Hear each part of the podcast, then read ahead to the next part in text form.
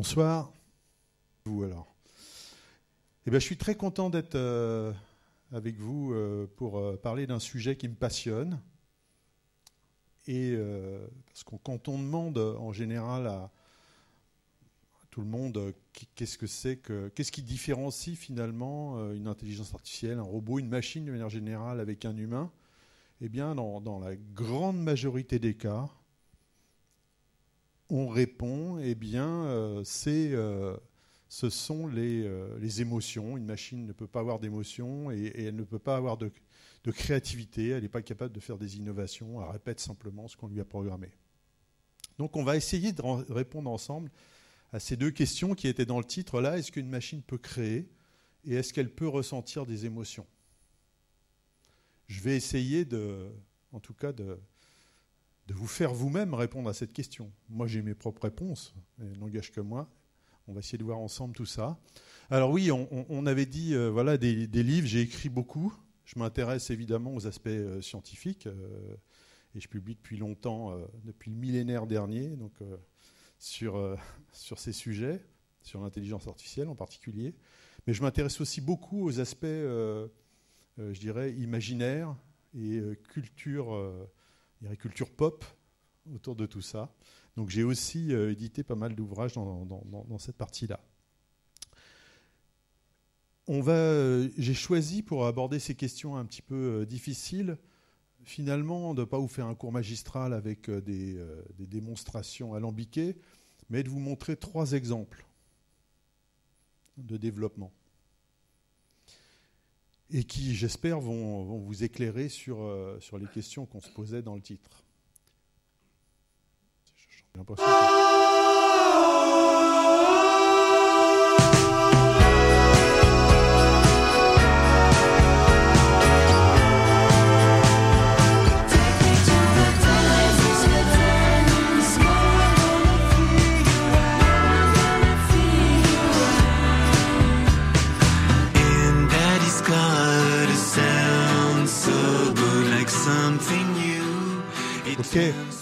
On pourrait croire évidemment que c'est un morceau des, Beatles, mais absolument pas. C'est une composition euh, réalisée par une intelligence artificielle avec une technologie qui s'appelle Flow Machines. Et euh, alors l'interprétation a été faite euh, par des humains, hein, mais l'ensemble de la composition a été réalisé par, un, réseau, un système avec des réseaux de neurones. Une deuxième, un deuxième exemple, et là aussi, on va voir un petit peu de son.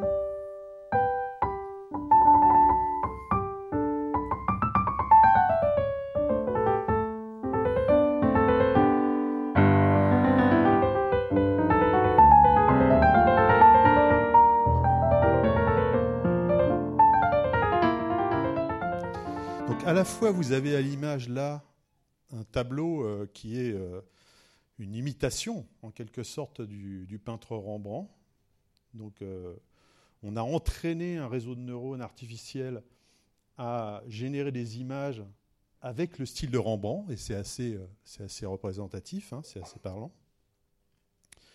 Et le petit morceau de piano que vous avez entendu, bah, là encore une fois, c'est un réseau de neurones qui joue du piano en ayant appris les successions de notes sur une base de données de, piano, avec en particulier du Chopin, puis d'autres, etc.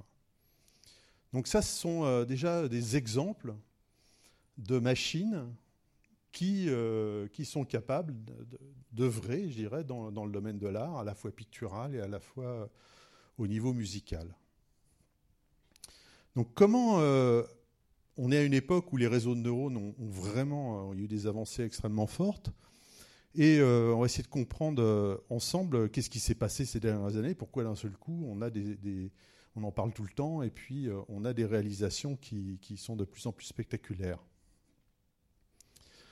Donc les réseaux de neurones, hein, là il y, a une, image des, réseaux de neurones humains. Donc vous savez, un neurone, hein, c'est une cellule euh, vivante, donc en théorie c'est assez compliqué, mais euh, le neurone, il, est comme toutes les autres cellules, il a un corps cellulaire, il a euh, un noyau avec de l'ADN à l'intérieur, mais il a cette particularité d'avoir des entrées où il peut recevoir des signaux électriques, pour simplifier, et puis il a une sortie qui peut s'activer en fonction des signaux électriques qu'il a à l'entrée. Donc évidemment, notre cerveau, 100 milliards de neurones, c'est euh, notre machine interne qui nous permet d'avoir notre intelligence, nos pensées, de contrôler toutes nos activités et évidemment de créer, de ressentir des émotions, etc. Donc l'idée de mettre ça dans une machine, eh bien, euh, elle, est relativement ancienne. Elle date en fait de 1943, deux chercheurs, McCulloch et Pitts, qui vont modéliser sous une forme formelle, hein, sur une forme abstraite, le neurone, et d'une manière assez simple. Donc voilà le schéma. Alors vous effrayez pas, hein, il est pas, il, a l'air compliqué. Dès qu'on met des petits nombres, tout de suite, ça, ça, crispe un peu, mais pas du tout. En fait, vous avez euh, des entrées qui correspondent aux entrées du neurone. Et à l'époque, il, euh, pense, euh, on est à l'époque du, naissance des ordinateurs, donc du binaire, donc des 0 ou des 1 à l'entrée de ces neurones. Et il rajoute sur chacun des petites entrées un coefficient, vous voyez, W1, W2, qui en gros est là pour régler la force de la connexion.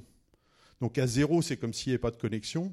Et quand on le met à 1, et eh ben, ça, tout le signal euh, passe.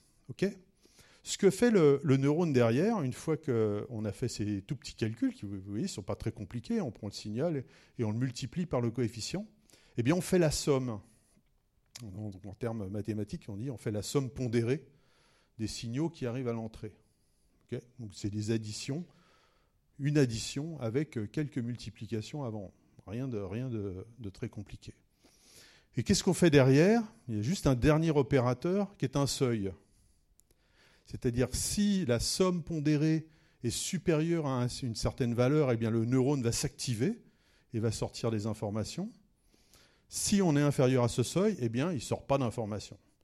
Et cet automate relativement simple, McCulloch et Pitts ont l'intuition qu'avec elle, et ils vont le démontrer d'une manière mathématique, on peut construire euh, une machine qui a toutes les capacités euh, de calcul qu'on peut imaginer.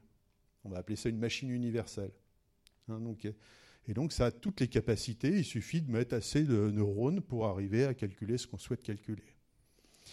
Mais ça va un petit peu plus loin. Ils ont aussi l'intuition que, comme les neurones de notre cerveau, c'est non seulement capable de calculer à peu près n'importe quelle fonction qu'on puisse imaginer, mais aussi d'apprendre.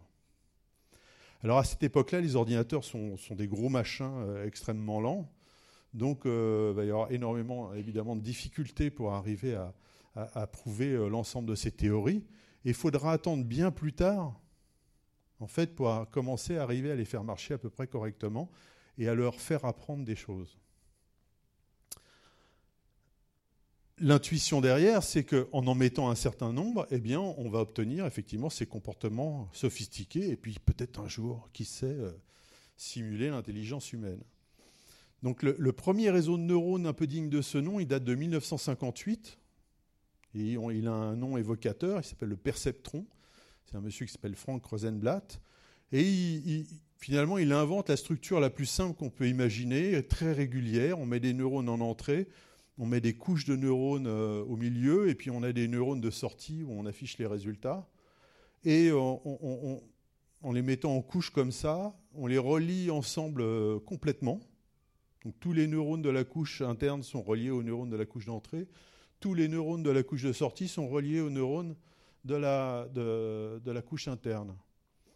Donc on ne peut pas plus simple. De toute façon, on a des petits coefficients, je vous rappelle, pour dire si ça passe ou ça passe pas. Donc euh, voilà. Donc euh, une architecture très régulière, au passage, très simple comparée à, l'architecture de notre cerveau, qui est bien plus compliquée que ça. Néanmoins, ils arrivent à démontrer que cette machine est capable d'apprendre. D'apprendre et de généraliser. si on lui apprend un certain nombre de choses, non seulement elle reconnaît ce qu'on lui a appris, mais en plus, elle est capable d'extrapoler un petit peu.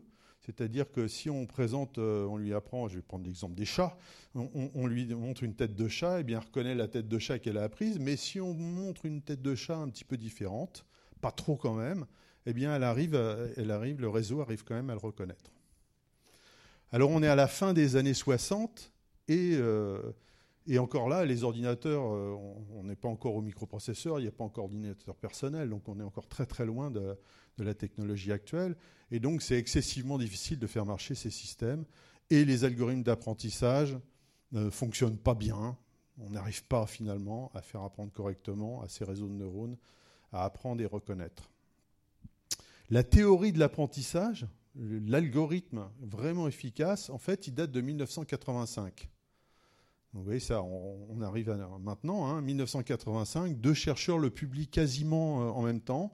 Yann Lequin, un Français, et qui euh, aujourd'hui à la tête de la recherche IA de Facebook, et euh, George Hinton, qui est un Canadien de Toronto, et qui lui aujourd'hui a un poste, on pourrait dire similaire, chez Google. Et il découvre l'algorithme qui permet d'apprendre à peu près correctement un réseau de ce type-là, euh, ben un peu, ce qu'on veut leur apprendre. Alors l'algorithme il est très simple en deux mots, hein, je ne vais pas vous, vous, compliquer euh, là-dessus, mais en gros, quand on présente des données, on présente le chat au réseau, bah, il sort au début n'importe quoi. Mais on sait ce qu'il veut, on sait ce qu'il veut reconnaître, donc euh, on impose en quelque sorte la sortie. Non, ça c'est un chat, si on lui a présenté un chat. Et en fait, l'algorithme va régler tous les petits coefficients en partant de la sortie vers l'entrée pour minimiser cette erreur hein, et finalement obtenir que quand on présente la tête du chat, eh bien, ils disent bien OK, j'ai reconnu un chat. Donc le principe est assez simple, hein, mais il y a des millions de coefficients. C'est-à-dire pour attaquer des applications qui sont euh, réalistes, eh bien, par exemple une image, hein, une image euh, de 1920 euh, par 768 euh, pixels, en gros une, image HD, eh bien, vous voyez déjà le nombre de, neurones qu'il faut à l'entrée, et donc le nombre d'entrées de coefficients s'il y a plusieurs couches. Enfin, voilà, il y a des millions et des millions de coefficients qu'il faut régler. Donc cet algorithme d'apprentissage, même si on le connaît bien théoriquement, eh bien, il va falloir attendre le début des années 2010 pour qu'on comprenne comment le faire marcher correctement. Et il y a deux choses qui vont nous aider. Donc ça, ça date de à peu près 2011. Hein. Vous voyez que sur la petite courbe, ça c'est les résultats des réseaux de neurones. Euh, euh, ah, l'image a disparu là. Enfin, J'aurais pas dû montrer avec mon doigt comme ça. Je vais aller voir qu'est-ce qui se passe. C'est bon? C'est. Bon, allez voir, vite fait. Excusez-moi, problème technique. Il est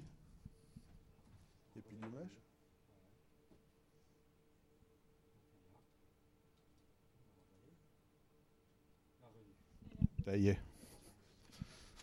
Moi, je peux vous dire, c'est un connaisseur qui vous parle, la technologie, c'est capricieux.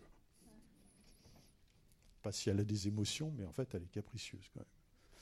Donc voilà, ma petite image là, euh, on voit les résultats avant 2011, 2012 de reconnaissance des réseaux, d'un réseau de neurones. Hein si on reprend mon exemple de chat, eh bien, euh, on voit bien que grosso modo, le truc, il se plante une fois sur deux. Il reconnaît euh, autre chose que le chat dans mon image. Pourtant, j'avais appris avec des chats. Et à partir de 2013, 2012-2013, déjà, il y a des petits résultats. On passe au-dessus des 70%. Et là, on va faire des progrès très rapides. On va atteindre quasiment aujourd'hui les 100%. Un petit peu moins, mais en gros, on atteint des taux de reconnaissance qui sont extrêmement spectaculaires. Parfois même supérieurs à ce que nous, on est capable de reconnaître. Et pourquoi Qu'est-ce qui s'est passé? Eh bien, premièrement, on a accès aux données. 20 ans auparavant, si je voulais euh, faire un système qui reconnaît à tous les coups les chats, et que je voulais apprendre à mon réseau, il faut beaucoup de, photos de chats. Donc la seule solution que j'avais, c'était d'aller prendre mon appareil photo et euh, euh, d'aller photographier des chats et de me faire une collection pour essayer d'apprendre à mon, à mon système. Alors encore une fois, je simplifie. Hein. Aujourd'hui, on tape chat sur votre moteur de recherche préféré et on a des millions d'images de chats. Donc aujourd'hui, on a un accès aux données qui est beaucoup plus facile et le réseau, il aime ça. On a, de ce fait-là, on a compris que plus on était de données, plus le réseau il a des chances de reconnaître le chat dans tous ses états. Hein, si on met qu'une image de chat, ben, il le reconnaîtra à peu près que euh, si on met beaucoup d'images de chat, eh bien, il est beaucoup plus content. Mais seulement ça pose un problème. L'algorithme d'apprentissage, il est très long en tant que calcul. Avant 2010, euh, il fallait des semaines et des semaines de calcul. Donc ce n'est pas praticable. Hein. le moins de petits ennuis, la technologie est capricieuse, et hop, on a perdu tout ce qu'on a fait, il fallait recommencer. Voilà. Donc toutes ces années-là, on va avoir beaucoup de difficultés. Et une deuxième découverte assez empirique va euh, nous sauver d'une certaine manière. C'est euh, l'idée de certains chercheurs de, fait, de bidouiller leurs cartes graphiques qu'ils ont sur les ordinateurs et de l'utiliser pour accélérer l'algorithme d'apprentissage. Et ça, ça va être une découverte extrêmement importante puisque les cartes graphiques des ordinateurs accélèrent d'une façon extrêmement importante les calculs dans le système d'apprentissage. Je ne vais pas complètement vous expliquer pourquoi, mais en gros, une carte graphique, ça sert à faire des images. Et les calculs qu'il y a dans l'algorithme d'apprentissage, c'est, comme je l'ai dit tout à l'heure, des multiplications, des additions sur des nombres flottants, des nombres réels, en matrice. Donc ça sait faire du calcul matriciel. Et donc ça, les cartes graphiques, elles sont douées pour ça. Et donc on va accélérer très fortement les, euh, les calculs, les algos d'apprentissage. Et du coup, on va pouvoir faire des expérimentations qui durent plus des semaines, mais qui durent quelques heures. Et du coup, on a des résultats, on comprend mieux comment marchent les, réseaux, on apprend à leur, à leur apprendre d'une certaine manière. Parce qu'il ne faut pas que vous vous fiez à l'image d'Épinal qui dit qu'une IA, ça apprend tout seul dans son coin. Non, il y a une équipe autour qui fait du babysitting. C'est du gros babysitting. Hein. On est plusieurs. Et, euh, on, apprend à on apprend au système d'une façon itérative. Ça reste encore assez long. Hein. Mais grâce aux cartes graphiques, qui sont une denrée qu'il y a dans toutes les machines, ce n'est pas une denrée très chère. Les plus chères sont... Euh, il y en a des très chers, ok. Mais c'est quelques centaines d'euros, milliers d'euros pour les plus performantes. Donc c'est accessible à peu près à n'importe quel labo, même à titre individuel, d'avoir une belle, euh, en tout cas s'il y a des joueurs dans la salle, euh, d'avoir une belle carte graphique pour, euh, pour jouer. Hein. Merci aux jeux vidéo qui nous a apporté ce, genre de, ce genre de choses. Et donc en même temps, 2013, on, a accès aux données, on a une puissance de calcul pour l'algorithme d'apprentissage qui va vraiment booster toute la recherche dans ce domaine-là. Et on va être capable finalement, à partir de là, eh bien, de faire des expérimentations et des expérimentations, de comprendre comment ça marche, et de mettre des couches, plus de couches de neurones, ce qu'on ne pouvait pas faire auparavant. Parce que plus on met de couches de neurones, évidemment, plus on peut s'intéresser à des applications compliquées, mais euh, plus c'est compliqué à apprendre aussi. Hein. dit tout à l'heure, la combinatoire de, de coefficient devient, euh, devient monstrueuse. Aujourd'hui, ça devient possible et on est capable de construire des réseaux de neurones artificiels avec un nombre relativement arbitraire de couches.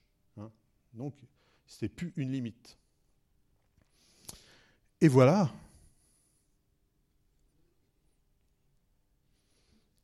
En particulier, l'application euh, en création, bah, au début, euh, c'est relativement timide, mais le, principe, il est, le suivant on va apprendre au réseau. On va prendre par exemple un tableau, hein. vous reconnaissez Van Gogh ici. Et donc le réseau, il va apprendre finalement à, essayer de reconnaître, mais on va dévier un petit peu son comportement. On va lui présenter une autre image, par exemple l'image euh, euh, prise en dessous, je, crois que c'est, je ne sais plus quelle ville c'est, peu importe. Et le réseau va l'interpréter avec euh, le style de Van Gogh. Alors c'est un petit peu plus compliqué que ça, hein, mais en gros c'est ce que vous pouvez retenir. On va apprendre au réseau finalement à se comporter, à essayer de trouver euh, dans l'image des choses qui sont interprétables et il va les modifier de telle manière que ça ressemble à un tableau de Van Gogh.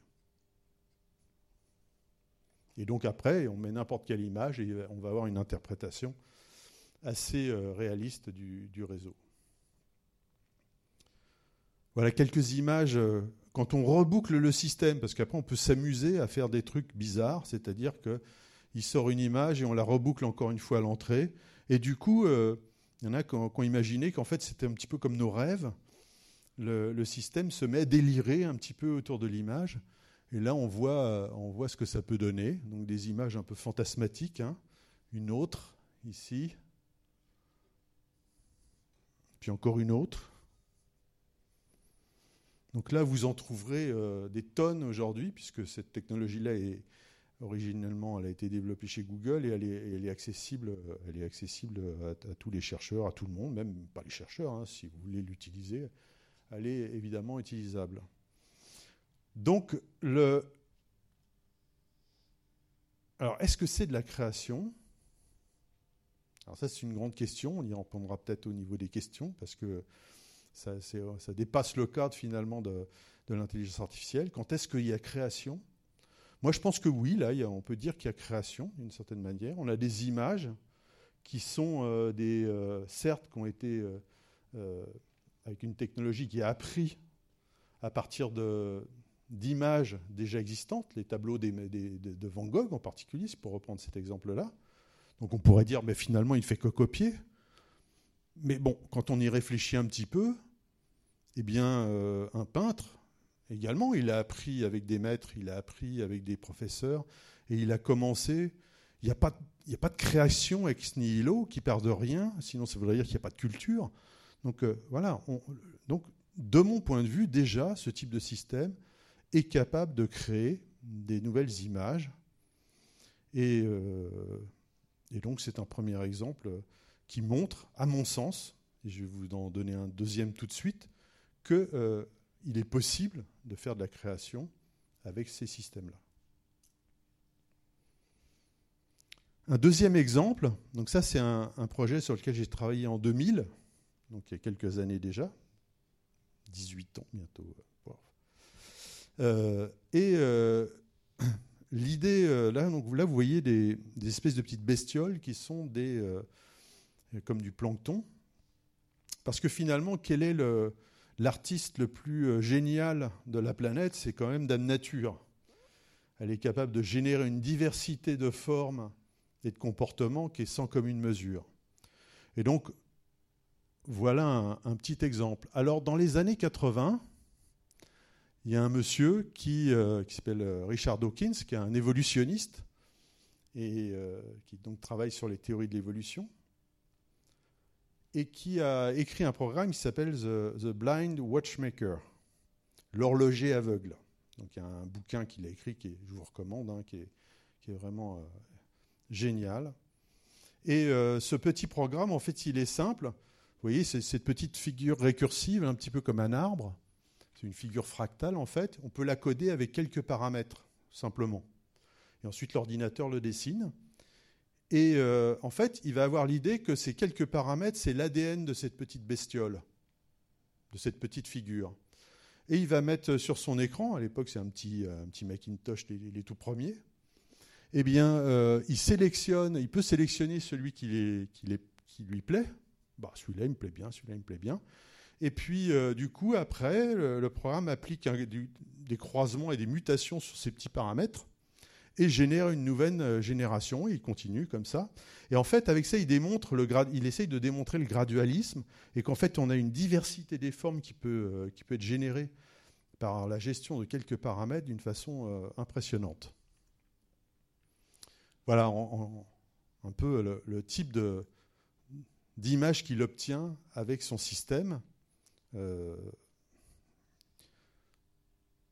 alors dans les années 2000, moi je décide de, compliquer un peu les choses et en fait que chaque petite bestiole, c'est pas juste une image sur l'ordinateur, mais on va leur donner un vrai métabolisme, enfin un vrai métabolisme.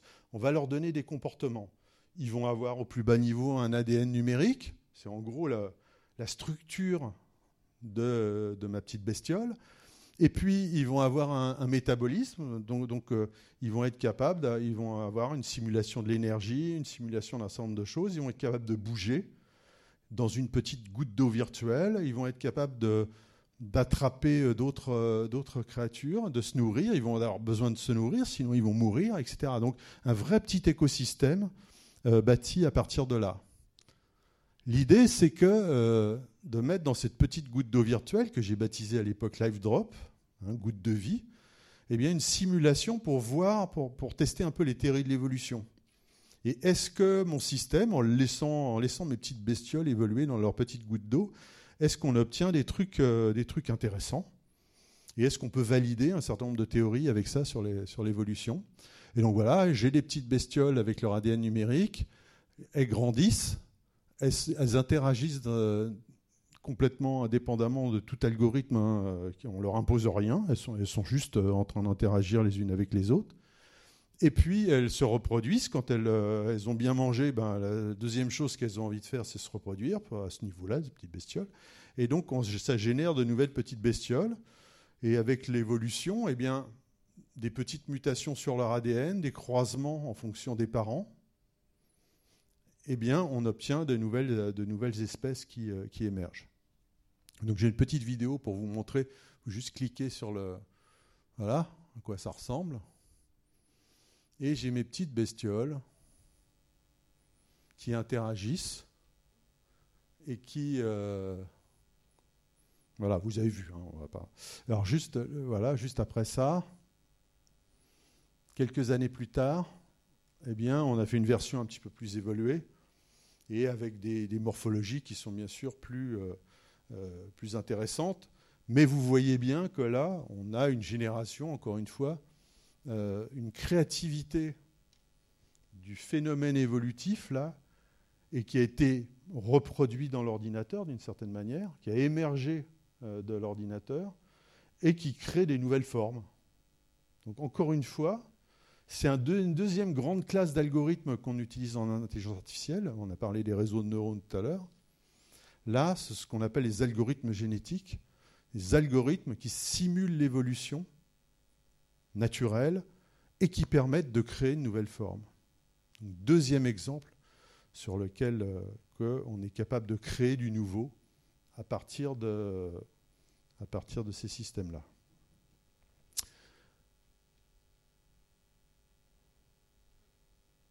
alors, si on est capable de créer du nouveau, j'ai toujours pas abordé euh, le problème de l'émotion. Et pour ça, c'est un projet qu'on a démarré en. je travaille sur les émotions euh, artificielles depuis un certain temps. Mais en 2015, avec euh, certains, on s'est posé la question d'un projet qui nous permettrait de, vraiment de, travailler là-dessus. Et il nous est venu, en tout cas, Florent Aziosmanov, qui, a, qui est l'auteur, finalement, l'idée initiale, de travailler sur la Joconde. Parce que c'est une œuvre effectivement, que tout le monde connaît et qui, euh, qui a tout un ensemble de mystères, et évidemment son sourire énigmatique, les émotions qu'elle est capable de, de, produire. Alors, on va vous montrer, là c'est une vidéo, il faut juste euh, la lancer, une petite minute.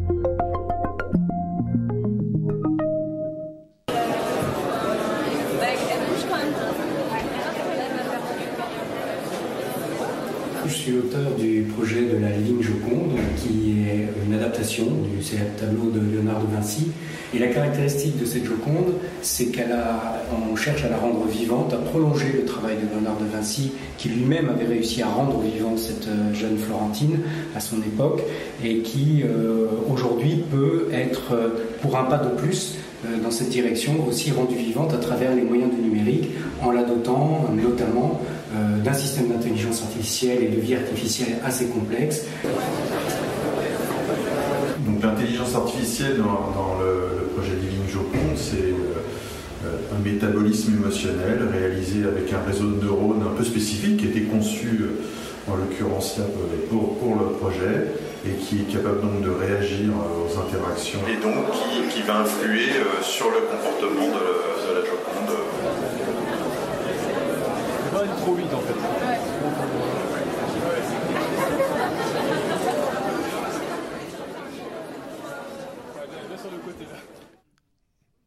Donc, euh, la Living Mona Lisa, en fait, parce qu'on s'est aperçu que Living Joconde, c'est purement français comme révélation, donc maintenant, on utilise plutôt le vocable de Living Mona Lisa qui est, plus international. Donc, quel est le principe de la, de, cette installation, hein, de cette euh, installation numérique, c'est euh, bah, vous avez le, spectateur qui est, euh, devant un écran, vous l'avez vu, hein. et l'idée qu'on avait, c'était effectivement de, le rendre, qu'à une certaine distance, d'avoir vraiment l'impression qu'on est devant le tableau, et au fur et à mesure qu'on s'approche, eh bien, ça va modifier le comportement de la Joconde, et à partir de ce moment-là, ça va évidemment modifier le comportement des spectateurs.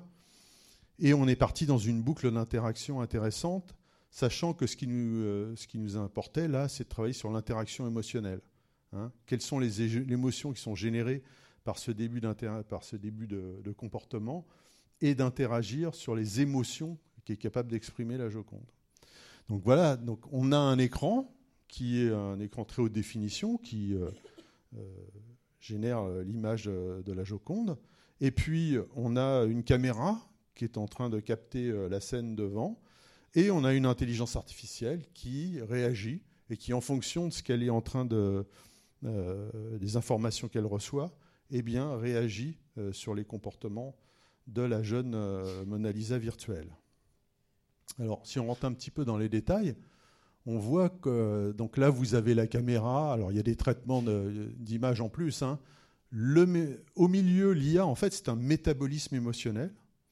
Et puis vous avez euh, la représentation de Mona Lisa en trois dimensions, avec l'ensemble des textures du tableau pour avoir être très très très proche du, euh, tableau d'origine. Et donc quand on, fait des mouvements ou quand on sourit, eh bien ça modifie le métabolisme émotionnel de cette jeune femme virtuelle. Et donc, on la reproduit, euh, la, partie euh, trois dimensions va reproduire ses émotions à l'écran. Et du coup, on va partir dans une boucle. Le spectateur va, va, se rendre compte qu'en fonction de ce qu'il fait, eh bien, ça modifie le comportement de, euh, de la jeune femme. Donc, on, voilà grosso modo le principe. Je ne rentre pas dans les détails très techniques, hein, mais ce qu'on voit d'emblée, c'est qu'on a, euh, on a trois parties euh, et qui sont euh, trois choses importantes si on s'intéresse aux émotions dans les créatures artificielles. Un, il faut être capable de capter son environnement et en particulier les émotions. Il faut être capable de les interpréter. Donc c'est la partie, la partie de gauche, de droite, de droite plutôt, de gauche pour vous. Et cette partie-là, on a fait des très grand progrès ces dernières années sur l'interprétation des émotions, hein, l'analyse des émotions en fonction des comportements, en fonction du son de la voix, euh, en fonction euh, d'un certain nombre de choses. Je crois savoir que vous aurez une conférence euh, prochainement par Laurence de Villers, hein, qui est une spécialiste en particulier de l'interprétation des émotions. donc, cette partie, cette partie capture des émotions et puis euh, analyse de ces émotions pour pouvoir s'en servir ensuite euh, dans, le, dans un système, dans une machine. De l'autre côté, complètement à droite, vous avez la partie qui est le display, c'est-à-dire l'image de la Joconde qui doit être capable de transcrire des émotions. Ça, on sait le faire depuis euh, des années. C'est toute l'histoire de l'art. Hein. Exprimer des émotions dans une œuvre. Alors aujourd'hui, techniquement, euh, on, sait le faire. Et nous, on est particulièrement câblés, si je puis dire, pour reconnaître ces émotions. Donc, il faut être capable donc de analyser la scène et interpréter les émotions. Il faut être capable de les représenter sur le personnage, en particulier euh, là, la Living Joconde. Mais il manque quelque chose, si on n'a que ça. Il manque quelque chose qui est capable de, et c'est ce que j'ai, de, faire la relation entre les deux. Nous, on a le cerveau avec tout un ensemble de mécanismes qui vont, être, euh, qui vont gérer nos émotions. Là, euh, c'est ce que j'ai appelé un métabolisme émotionnel. Et dans Mona Lisa, on a simulé un métabolisme à plusieurs niveaux, avec des niveaux euh, temporels relativement lointains. C'est la personnalité, enfin long, c'est la personnalité de, de Mona Lisa. Hein, on, est tous, euh, on a tous des caractères relativement différents. Donc là, il y a un niveau euh, qui est du long terme. Donc Florent en particulier a beaucoup travaillé sur qui était Mona Lisa pour essayer de lui de, se baser sur du, sur du, réel. Enfin, en tout cas, ce qu'on peut interpréter comme à partir des données qu'on a sur cette jeune femme. Un deuxième niveau qui est euh, de l'ordre d'une dizaine de secondes, enfin, voilà, des, 20 secondes, 30 secondes, voilà, un timing qui est euh, des émotions euh, qui, durent un certain temps, et puis des émotions extrêmement courtes. Hein. Par exemple, la surprise, c'est quelque chose qui s'éteint relativement vite lorsqu'on la provoque. Et donc le métabolisme émotionnel, il est capable de gérer ces différents niveaux, et ces différents niveaux interagissent entre eux évidemment en fonction des données qui sont, euh, qui sont captés au niveau de la scène. Et donc ça, évolue. C'est simulé par des neurotransmetteurs virtuels, donc on a vraiment été et, c'est un réseau de neurones un peu spécifique hein, qui, qui code finalement ce métabolisme émotionnel. Donc d'une certaine manière, la Mona Lisa virtuelle, elle a, elle a des émotions qui correspondent à ce qui est aux entrées et elle est capable de les exprimer euh, sur son visage et dans ses comportements. Mais est-ce qu'elle est capable de ressentir des émotions au même sens que nous? Absolument pas. Ok, c'est une simulation Hein, ce métabolisme émotionnel est une simulation de la manière dont, euh, un organisme, en particulier évolué, euh, se comporte euh, d'un point de vue émotionnel. Mais en aucun cas, le système est capable de réellement ressentir des émotions. Mais pour nous, ça le fait parce que nous sommes des, êtres sociaux et, et dès qu'on voit quelque chose qui ressemble à, un humain, eh bien naturellement, on va avoir des comportements sociaux qui sont capables d'interpréter. Donc on va se dire, bah voilà, euh, elle est heureuse, elle est, euh, d'autant plus si on encourage ces, facilités, on va vraiment y croire. Mais il ne faut pas vous, laisser berner, hein, parce que ça, de plus en plus aujourd'hui, on travaille en robotique. Euh, c'est clair que ça nous facilite et c'est plus sympathique d'interagir avec quelqu'un qui sourit que quelqu'un qui est agressif ou qui fait la tête. Mais la machine n'est pas capable de ressentir réellement les émotions. C'est une simulation. Je prends souvent l'exemple de la douleur. Une machine n'est pas du tout capable de ressentir la douleur. Pour une machine, la douleur, ça veut rien dire. Hein. Donc euh, on peut simuler des choses qui, on donnerait l'impression que la machine ressent quelque chose, mais en fait, il n'en est absolument rien. Hein, vous, vous entaillez le bras d'un robot, il peut peut-être réagir et retirer le bras, mais à aucun moment il a senti quoi que ce soit. Euh. Il a même du mal d'ailleurs à faire la différence entre euh, le monde extérieur et son propre corps. Hein. Nous, on est bardé de capteurs partout. Un robot, il en a finalement un petit nombre. Donc si je résume, oui, avec un certain nombre d'algorithmes qui miment la nature, je parlais des réseaux de neurones ou des algorithmes évolutionnaires, par exemple les algogénétiques, la programmation génétique, il y en a toute une panoplie, on est capable à partir d'un corpus initial, hein, à partir d'un ensemble, eh bien, de générer de, la diversité et de générer du nouveau. Hein, donc d'avoir une certaine forme de créativité dans la machine. Oui. Ensuite, au niveau des émotions, on est capable de faire comme si, euh, d'une façon extrêmement, euh, extrêmement sympathique et sophistiquée. Mais la machine, dans l'état actuel de nos connaissances et de leur architecture, est incapable de ressentir des émotions. La machine n'est pas vivante. Et donc, elle, est, relativement euh, une machine construite à partir de matière inerte. Alors certes, il y a beaucoup de choses qui s'y passent, mais elle n'est pas vivante. Et donc, elle n'est pas capable de ressentir des émotions. Elle n'est pas structurée euh, d'un point de vue organisationnel pour ça. Donc voilà quelques exemples de, de tête de, notre ami euh, Mona Lisa.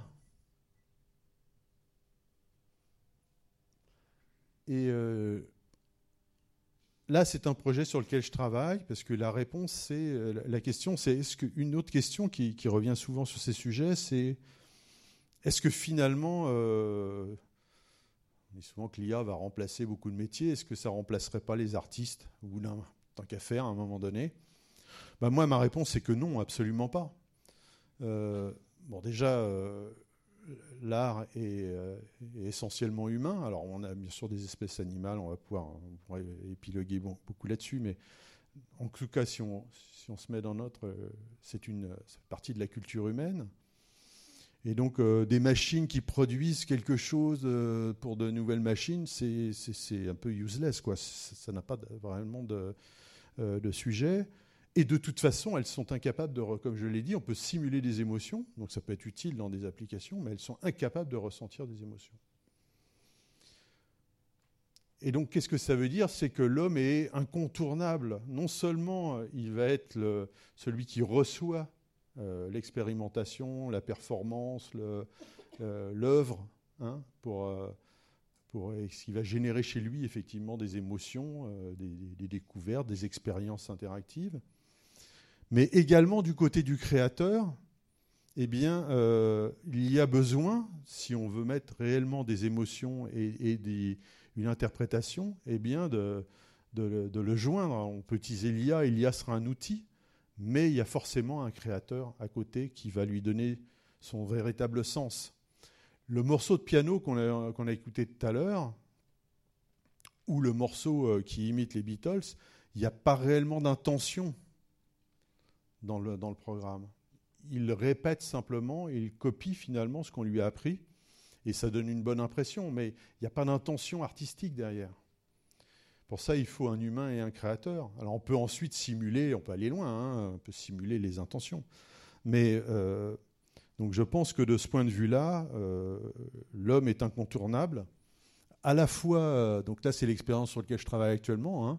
encore une fois une performance avec des spectateurs, c'est dans le domaine de la musique, mais vous voyez que le, créateur, eh bien, il interagit directement au niveau, de la, au niveau de la production finalement, mais aussi avec l'intelligence artificielle pour être capable de, eh bien, finalement, au bout du compte, qu'est-ce qu'on cherche à donner du sens, à donner des intentions, hein, et qui vont évoluer avec l'interaction qu'on est en train de réaliser euh, dans, le, dans le système.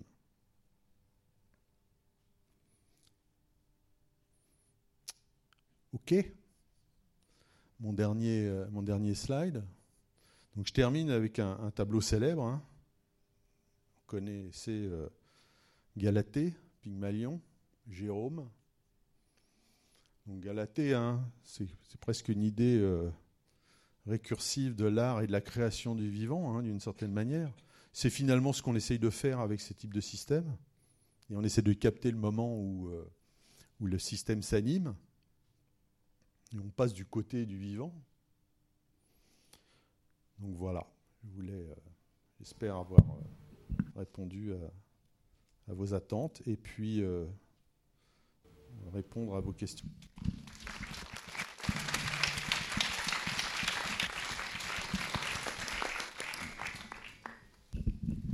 Merci beaucoup de votre exposé, très bien illustré, très clair.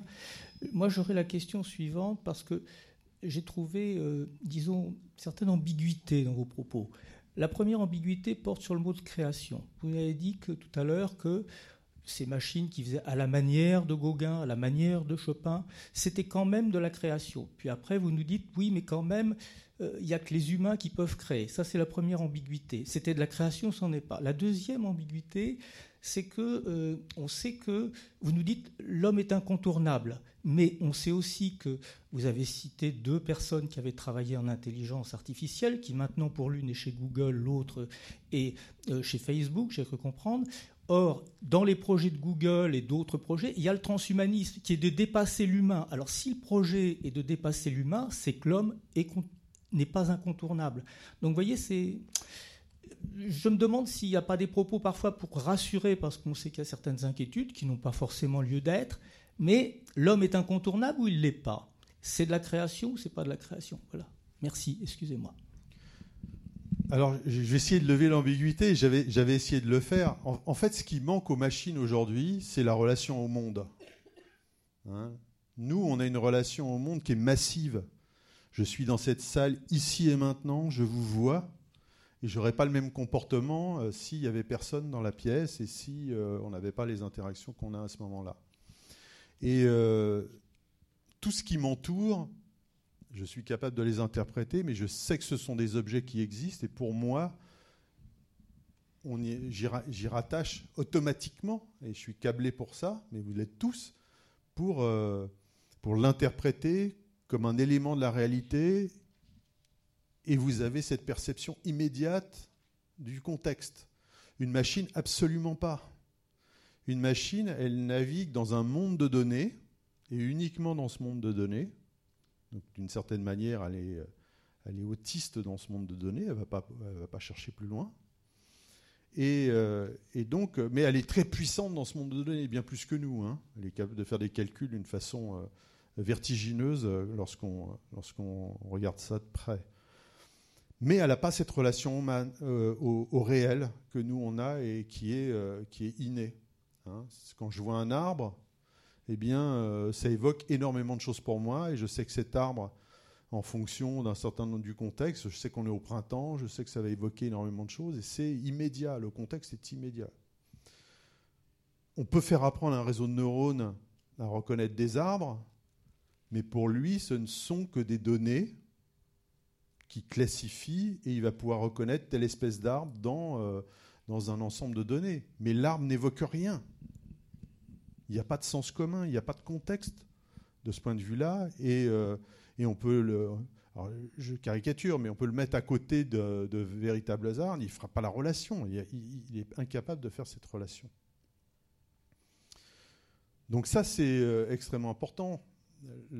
Cette relation au monde que nous, et qui est naturelle pour nous, et, euh, et ce que sont capables de faire les IA aujourd'hui, c'est-à-dire de faire des calculs très rapidement, d'être très logiques de faire des classifications, de faire de l'analyse avec des, monceaux de données qui nous submergeraient, nous, mais ils n'ont pas ce sens commun et cette relation au monde. Et donc ces deux ce sont deux intelligences extrêmement complémentaires. Donc on peut simuler, euh, je vais essayer de répondre à, la question, néanmoins. donc on peut mettre dans une machine tout le répertoire de Bach, il y en a qui l'ont fait, et, euh, et, on va avoir du mal, en tout cas euh, si on n'est pas un, grand musicien spécialiste de Bach, à faire la différence entre ce que va produire la machine et les, euh, morceaux euh, composés par l'illustre musicien. Mais ce qui va manquer, c'est clair, c'est ce que je disais, c'est l'intention, l'émotion. Au moment où Bach a composé certaines de ses œuvres, il y avait un contexte. Il ne l'a pas fait en, dehors en dehors du monde les IA aujourd'hui sont hors contexte. Elles compilent des données et elles produisent des choses qui ressemblent à ces données, avec une, efficacité redoutable. Mais il n'y a pas d'intention. On pourrait repasser le petit morceau de piano tout à l'heure, vous verriez que musicalement, il n'y a pas d'intention. En fait, le réseau, ce qu'il fait, c'est qu'il calcule des probabilités de notes une fois qu'il en a enchaîné certaines-unes pour que ça ressemble finalement à du, euh, à du Chopin, en l'occurrence. Mais il n'y a pas d'intention. L'intention du réseau, c'est juste que ça ressemble à du Chopin. Il n'y a pas d'expression d'émotion, il n'y a pas d'intention artistique, il n'y a pas d'auteur, en quelque sorte. Et c'est pour ça que j'ai dit, j'espère que j'ai levé l'ambiguïté, on a toujours besoin dans une œuvre artistique d'un auteur quelqu'un qui va apporter cette vision, ses, euh, et, euh, ses émotions, le sens qu'il veut donner à son œuvre et les interactions. Alors bien sûr, avec l'IA, on peut faire des systèmes génératifs qui vont générer, qui vont créer de la diversité et puis les laisser euh, comme ça. mais bon, on peut peut-être aller plus loin. et, pour ça, il me semble qu'aujourd'hui, il faut un auteur, il faut un homme dans la boucle. Et d'une manière générale, dans tous les systèmes d'IA, ça sera un peu la même chose. Il y a une prise de conscience, et ça c'est le, bon côté euh, euh, éthique extrêmement forte, et qu'il faut rester avec l'homme au centre des préoccupations, même si on est capable de faire des machines, euh, des machines relativement puissantes. Alors je sais, je suis très optimiste et rassurant, volontairement rassurant. Sur, le transhumaniste, la très grande majorité des chercheurs en IA que je connais, je ne les connais pas tous, hein, mais ne sont pas transhumanistes. Hein. ils trouvent ça même plutôt euh, pas terrible, quoi. C'est une philosophie, euh, si on peut parler de cette philosophie, c'est une visée qui, euh, qui, ne les, qui ne les satisfait absolument pas. Alors vous trouverez toujours bien sûr quelques illuminés qui vont dire voilà moi je veux transformer l'homme pour je veux un post-humain qui soit mieux que nous et, etc. etc. Mais c'est absolument pas la majorité.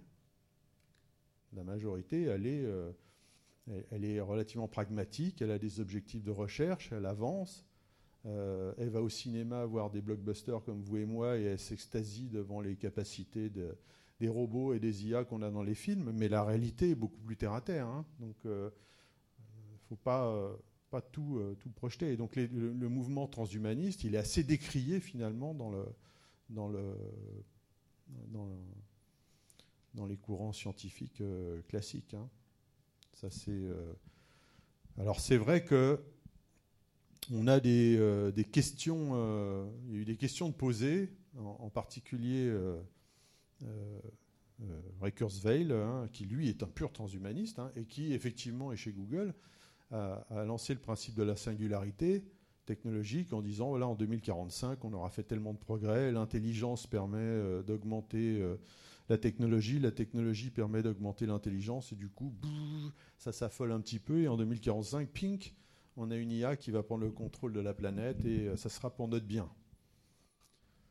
Ok, n'y croyez pas un mot, quoi. On n'est pas du tout, euh, ça n'arrivera jamais, à mon avis. Mais c'est une expérience de pensée intéressante, hein, parce que ça pose des questions euh, avec lesquelles on n'avait pas l'habitude jusqu'à présent. Et en particulier Stephen Feu Stephen Hawking avait dit ah ouais mais si ça arrive attention ce sera pas forcément pour le bien de l'humanité la, la, bébête elle devra peut-être nous, nous, rayer de la liste parce que si l'objectif c'est de sauvegarder la planète peut-être que le plus facile c'est d'enlever l'homme et ça sera plus rapide et ça sera ok mais moi, moi je range ça dans l'expérience de pensée hein. c'est vraiment si on pousse à l'extrême eh bien, euh, et ça permet effectivement de, se poser un certain nombre de questions intéressantes. Et du coup, euh, en tout cas, ça a permis, ces histoires de transhumanistes, et, eh bien euh, de, que beaucoup de gens s'emparent de, la question, et pas forcément les scientifiques, et de poser des questions. Et c'est salutaire, puisqu'aujourd'hui, l'éthique rentre en force dans le domaine de l'intelligence artificielle. Est-ce que j'ai à peu près répondu ou j'ai pas l'air convaincu? Oui. Est-ce qu'on programme des calculs et des algorithmes pour faire une œuvre qui bouge, pour que le, pour qu'il puisse interagir avec le spectateur et, quand le spectateur s'approche, euh, l'œuvre bouge et adopte son comportement en fonction du spectateur Et est-ce qu'on programme des réseaux de neurones pour ça? C'est exactement ça. La Living Joconde, c'est exactement ça. C'est l'exemple typique.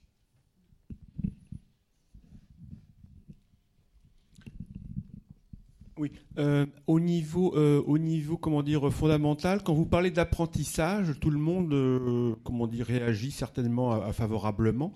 Mais alors, il semblerait qu'il y ait une réduction drastique qui était commise par les gens, justement, genre Lequin, etc. Alors, il semblerait que l'apprentissage de nos jours, ça veut dire d'une part reconnaître, et d'autre part reconnaître des caractéristiques préexistantes. Est-ce que c'est pas vraiment très réductionniste sur ce que c'est que l'apprentissage? Non, c'est le, sujet de l'apprentissage. On parle de machine learning hein, dans, notre domaine est, vraiment le, sujet de recherche euh, un des plus importants à l'heure actuelle. Et c'est vrai que l'algorithme d'apprentissage qui, marche dans la majorité des projets aujourd'hui, il a un nom barbare. Il s'appelle rétropropagation du gradient de l'erreur. Pas très pas sexy comme nom, mais c'est ce que je vous ai dit, ça prend l'erreur et puis ça essaye de la répartir un petit peu euh, de plus en fort au début et de plus en plus faible euh, vers les entrées en remodifiant les petits, euh, les petits coefficients. Donc c'est pas si compliqué que ça, mais il nécessite énormément de données, c'est ce que je vous ai dit. C'est pour ça qu'on n'y arrivait pas. Et si on n'a pas énormément de données, eh bien le système il, ne marche pas. Il faut des, des centaines et des centaines d'images de chats voire des milliers d'images de chats pour que le système il soit capable de reconnaître à peu près correctement un chat dans tous ses états. C'est pas du tout comme ça que ça marche, nous. Ça fait pas des calculs de rétropropagation de l'erreur. Ça fait, euh, c'est beaucoup plus naturel. Il nous suffit de voir deux, trois chats, et ça y est, on a compris. Et on reconnaîtra le chat ensuite toute sa vie. Et dans toutes ses positions, et, etc. Donc, c'est clair qu'on a fait des progrès ces dernières années et qu'on sait aujourd'hui faire marcher des, systèmes de neurones artificiels et de leur faire apprendre avec des réussites relativement spectaculaires. Mais euh, voilà, c'est le début de l'histoire. Et, nous, on n'apprend pas du tout comme ça. Et un des pans de recherche très important, c'est essayer d'avoir un apprentissage beaucoup plus naturel dans les systèmes artificiels. C'est-à-dire avoir beaucoup moins de données, prise en compte du contexte, etc., pour que la machine soit, euh, au bout de quelques exemples, capable ensuite de, de, comprendre ce qu'on essaye de lui apprendre et, finalement d'obtenir des résultats. Donc euh, on est très très très très loin encore d'avoir un apprentissage tel que nous on le comprend, euh, tel que nous on le, pratique. C'est un espèce de simulacre d'apprentissage, il marche extrêmement bien, mais ce n'est qu'un simulacre d'apprentissage et qui marche, vous l'avez dit, hein, dans des cas relativement particuliers, c'est-à-dire qu'il faut l'ensemble des données, c'est pas capable forcément de, tout reconnaître, etc. Et si euh, en particulier il y a des images qui ressemblent qu'on n'avait pas prévues dans, dans, les données, bah, ça se trompe. Ce qu'on appelle des biais, hein, ça, va, prendre. Euh, ça reconnaît des trucs bizarres. En plus, euh, on, a découvert il y a quelque temps qu'on est capable de les tromper volontairement, d'une façon en rajoutant un petit peu de bruit de temps en temps aux bons endroits. Et ben, le système se trompe. Relativement aisément. Donc il y a encore du, beaucoup de progrès euh, à faire dans, ce domaine-là. Vous aviez parlé des programmes de création génétique. Oui. Et qui sont donc utilisés. Vous cherchez à qui parler. Voilà. Et est-ce que spontanément, ces systèmes, ces programmes-là vont vers la complexité? Ils vont vers la diversité, on l'a vu, mais vont-ils vers la complexité? Alors c'est un cas. Le, avec les algorithmes qui simulent l'évolution, c'est toujours un, compromis. Parce que si on les laisse, euh, si on, je prends une, une, image simple, si on met trop de mutations, ça va générer énormément de diversité. Mais euh, on va avoir un, monde de diversité et ça va, ça va pas forcément. Euh, dans le cas des, de LiveDrop, par exemple, ça génère un nombre de bestioles. Il n'y a pas d'espèces qui, qui, émergent. on, est devant un, devant un chaos total du point de vue de la diversité. Quoi. On est euh, euh, une énorme diversité, mais il n'y a pas a pas réellement d'écosystème qui arrive à émerger. Au contraire, si on si on génère pas assez de diversité, par exemple, pour avoir des systèmes où on fait que du croisement génétique, mais on n'a pas de on n'a pas de mutation, c'est-à-dire qu'il n'y a pas de génération de diversité, eh bien, on s'aperçoit que le système, il, euh, il périclite assez vite. C'est-à-dire qu'il sature. Euh, finalement, il y, a, une super espèce qui devient dominante et il n'y a plus qu'elle. Et qui écrase tous les autres, finalement. Hein. Parce qu'on a réussi à croiser, euh, elle est adaptée à son environnement, elle continue à progresser, etc. Et à un moment donné, elle est euh, quasiment seule. Et donc elle sature finalement complètement l'écosystème. Euh, la problématique avec ça, c'est qu'il suffit qu'il y ait des modifications euh, de l'environnement euh, et, c'est fini. Le système s'écroule. Donc, dit autrement, la diversité, point trop n'en faut, mais s'il n'y en a pas, c'est la mort. Hein? la diversité est absolument nécessaire au mécanisme évolutif et donc à la vie. Pèse mes mots. C'est vraiment important. Cette diversité est extrêmement. Et elle est, elle est euh, je dirais, euh, immanente dans l'idée d'évolution. Elle est, elle, est, euh, elle est extrêmement présente. S'il n'y a pas de diversité, le système périclite. Toujours sur ce même projet? Bonsoir, pardon. Oui, là.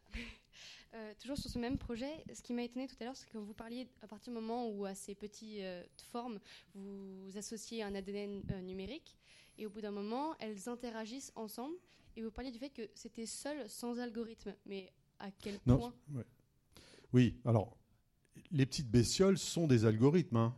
Ce sont des petits programmes, mais ils sont autonomes. C'est-à-dire que ils sont capables de percevoir leur environnement un petit peu autour. D'ailleurs, il y a un peu de flou, de, de flou pour que ils reconnaissent pas tous les coups, ils sont capables de se planter. Donc ça, permet de faire émerger, par exemple, euh, des, prédateurs qui, euh, qui se font passer pour des, pour des, herbivores. En fait, je sais pas dit, mais il y, a, deux grandes classes. En fait, il y a, ceux qui mangent des petites, euh, des petites herbes, des petites algues dans la goutte d'eau, et puis il y a ceux qui mangent d'autres bestioles. Bah, par exemple, on arrive à faire émerger des, des prédateurs qui, se, qui prennent l'allure d'un herbivore pour justement se rapprocher et au moment où il s'approche, pouf, il les mange. Donc ça, ça émerge du système.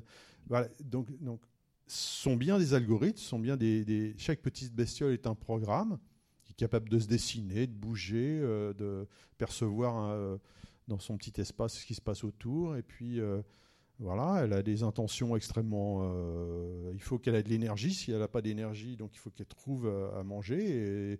Et, s'il y a une bestiole autour, la première idée qu'elle va avoir, euh, c'est idée entre guillemets, hein, il n'y a pas d'idée, il n'y a pas de cerveau là. Donc c'est d'aller la, la, la, capturer pour la manger. si elle a assez d'énergie et que c'est une espèce compatible, elle va avoir d'autres idées, si vous voyez ce que je veux dire. Mais voilà. Par contre, ce qui n'est absolument pas programmé, et qu'on laisse justement, euh, euh, c'est, euh, on laisse ces petites bestioles interagir entre elles, comme elles veulent. Elles bougent d'une façon un peu comme des petites bestioles, de façon un peu aléatoire. Elles explorent leur environnement comme ça. Sauf qu'elles ont, quand elles voient une copine, donc à ce moment-là, elles, ont, elles envie de lui courir après. Mais, mais à aucun moment, il y a l'algorithme évolutif de programmer. OK?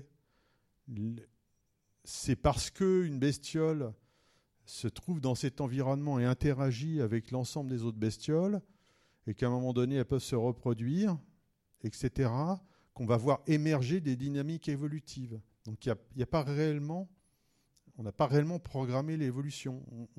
On, laisse, on la laisse arriver euh, par le biais des interactions entre ces petits automates qui circulent librement dans, dans, dans leur, leur, petit. Je suis là. Ah. Euh, euh, en revanche, avec votre programme avec des petites bestioles, vous montrez que effectivement la machine peut avoir une relation au monde dans son environnement. Dans tous les cas, on peut la programmer et on peut lui donner cette capacité.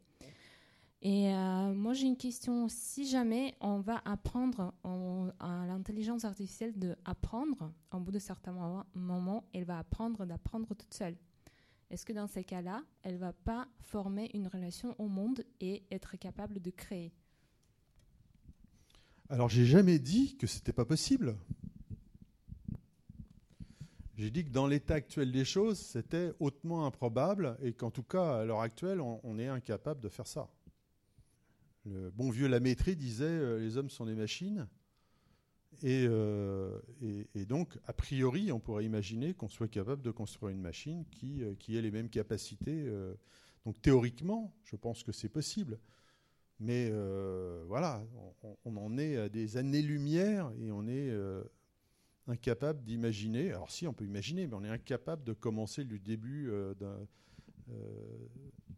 quelque chose qui la complexité du réel est sans commune mesure avec les modèles qu'on met aujourd'hui dans nos machines. Ou même la structure des machines aujourd'hui est sans commune mesure avec, la complexité du réel. Un humain, c'est monstrueusement complexe. C'est. Euh, voilà même si on peut faire des espèces d'avatars robotiques qui, alors de loin, nous, on pourrait se tromper, on pourrait dire, ok, mais en fait, euh, non. Euh, dès qu'on s'approche, on s'aperçoit très vite du superfuge et, que finalement, euh, eh bien, ça marche pas très bien. ça a une intelligence d'une grenouille, encore, pauvre grenouille, il y en a qui sont intelligentes. Voilà, on, est, on est encore très très loin de tout ça, quoi. Mais c'est pas impossible, hein, théoriquement. Mais c'est l'histoire du, transhumanisme et de, la singularité. Quand on pousse le raisonnement, eh bien, effectivement, c'est envisageable. Sauf qu'en pratique, euh, euh, ce n'est absolument pas envisageable. La petite phrase poétique pour dire ça, les arbres ne montent pas jusqu'au ciel. Il y, a, un, certain nombre de contraintes euh, de la réalité qui font que ça n'arrivera probablement jamais. L'IA euh, ça soit une technologie euh, qui va amener du progrès, puis euh, finalement, il n'y a pas à s'en soucier. Au contraire. Et je l'ai dit tout à l'heure, il y a une montée de l'éthique extrêmement puissante, parce que justement, on s'aperçoit que c'est une technologie qui est puissante, qui va modifier énormément de choses, qui va modifier beaucoup de métiers en particulier. Et donc, il faut s'en préoccuper. et il faut que ça soit pour notre bien. Il ne faut pas que ça soit D'où l'importance de la montée de l'éthique et d'avoir des réflexions en amont des projets et ensuite qui vont continuer au long des projets pour, pour s'assurer qu'on n'est pas en train de faire des trucs, trucs bizarres. Quoi. je dis souvent, pour, pour simplifier, l'IA, c'est comme la force dans Star Wars. Il y a le côté lumineux, puis il y a le côté obscur. C'est à nous de l'utiliser, et les deux sont possibles. Hein. C'est à nous de l'utiliser pour que bah, je pense que les bonnes utilisations, c'est euh, l'éducation, l'art, mais c'est pas faire des armes, c'est pas faire de la finance. Hein? Mais bon, je suis un peu idéaliste, et bien sûr, euh, euh, c'est. mais il faut. Voilà, je pense que c'est au moins être conscient, c'est un premier pas, quoi.